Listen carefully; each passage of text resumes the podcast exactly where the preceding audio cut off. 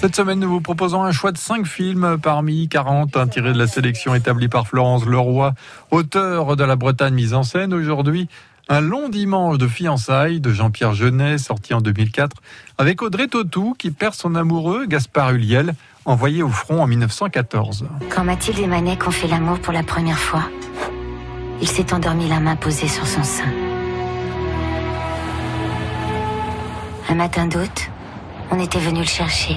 C'est l'histoire en fait d'une quête, euh, d'une recherche presque impossible, d'une enquête, de l'enquête de Mathilde, incarnée par Audrey Tautou. Euh, Mathilde, une jeune femme qui, alors que personne n'y croit plus, continue après la guerre de 14 de chercher son fiancé, Manek, qui n'est jamais revenu des combats, qui n'est jamais revenu du front de la Somme et dont tout le monde euh, lui affirme qu'il a été fusillé. Alors dans le roman de Sébastien Japrisot, l'héroïne Mathilde vivait dans les Landes et Jean-Pierre Jeunet dit qu'il a choisi de transporter l'action en Bretagne, essentiellement dans le Finistère, parce qu'il voulait que son héroïne soit aussi tenace qu'une Bretonne. Ça, c'est l'une des dimensions.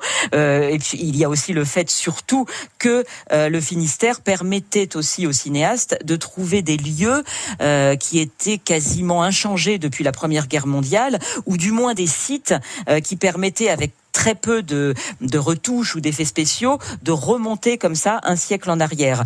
Euh, ce sont vraiment des paysages qui répondent à la, à la persévérance intraitable euh, du personnage joué par, euh, par Audrey Tautou. ce que Jean-Pierre Jeunet utilise aussi beaucoup dans ce film, c'est la lumière de la côte bretonne, une lumière qui vient comme en contrepoint à l'horreur des tranchées en fait, à l'horreur de la Première Guerre mondiale dans laquelle plonge Mathilde en menant son enquête et la lumière euh, imprime euh, en quelque sorte une poésie au film, une dimension euh, romanesque qui incarne même totalement, j'allais dire, l'espoir que garde Mathilde de retrouver son fiancé.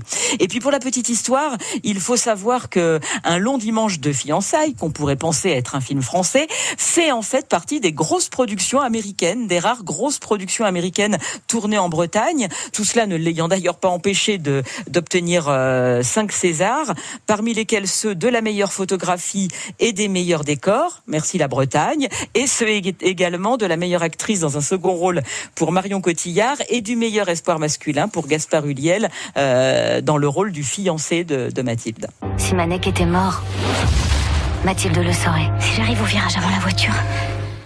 Dans un long dimanche de fiançailles, la Bretagne représente la partie heureuse de Mathilde, interprétée par Audrey Tautou. Demain, on part en plongée à bord d'un sous-marin nucléaire dans le film Le Chant du Loup.